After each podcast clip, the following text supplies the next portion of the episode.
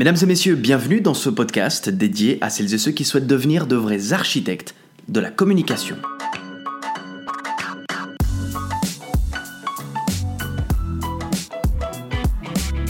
Il faut que nous parlions de deux erreurs fréquentes en entreprise, des erreurs qui vont tuer toute capacité à ouvrir le dialogue. Le dialogue, qu'est-ce que c'est tout d'abord? C'est la volonté d'aller au travers de l'autre, d'aller le découvrir, de partir du principe que cette autre personne peut vous apporter quelque chose. En entreprise, beaucoup pensent maîtriser le dialogue, c'est le cas de beaucoup de, management, parce qu'ils accordent de temps en temps 2-3 minutes de parole lors d'un petit brainstorming. C'est complètement faux. Le dialogue se travaille, se cultive, il répond à des techniques précises, il répond à un cadre très précis, et je vais vous montrer qu'il y a deux erreurs très fréquentes en entreprise qui tuent le dialogue. La première concerne l'interprétation c'est lorsque vous allez prolonger ou interpréter les propos d'un ou d'une collaborateur, collaboratrice. C'est terrifiant parce que vous allez systématiquement modifier ce que vous recevez comme information. Lorsque quelqu'un vient vous dire qu'il ne se sent pas très bien en entreprise ou qu'il a le moral dans les chaussettes, la grande erreur serait de dire Ne t'inquiète pas, c'est normal, nous sommes en janvier, tu verras, ça ira beaucoup mieux ce printemps. Avec une réponse de ce type, le management va petit à petit dégoûter les collaborateurs de venir se confier, de venir échanger, parce qu'à chaque fois leurs propos seront soit modifiés, transformés, interprétés, voire prolongés. La deuxième erreur fréquente qui tue le dialogue en entreprise, c'est l'infantilisation.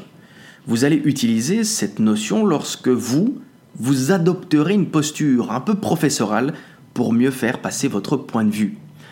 Si vous prenez cette phrase par exemple, Ce que je dis me semble logique. J'ai de la peine à cerner où est-ce que vous ne comprenez pas. Vous imaginez très bien que l'audience va vous considérer comme sachant, elle, elle va se considérer comme non sachant, et ce cadre va infantiliser et décourager les collaborateurs de prendre la parole. Pourquoi? Eh bien parce que si quelqu'un prend la parole après ce type de phrase, c'est bien ceux qui prennent la parole qui passeront pour les élèves qui ne comprennent pas. Et d'ailleurs, c'est souvent pour cela que personne ne pose des questions à la fin de vos séances, car vous allez utiliser un ton qui infantilise, et à la fin, les collaborateurs n'ont pas envie de se sentir idiots en posant une question face à des propos qui semblent logiques.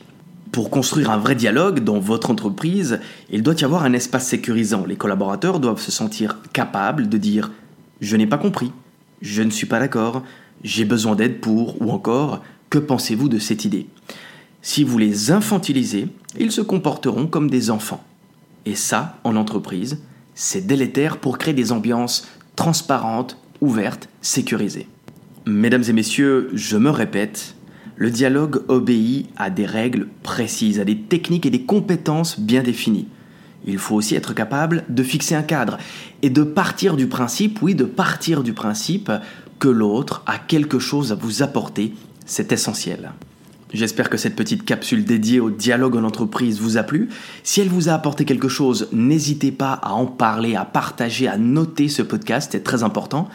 Sur ce, je n'ai plus qu'à vous souhaiter une excellente journée, une excellente soirée, peu importe sur quel fuseau horaire vous vous trouvez, et je vous dis à très très bientôt. Au revoir.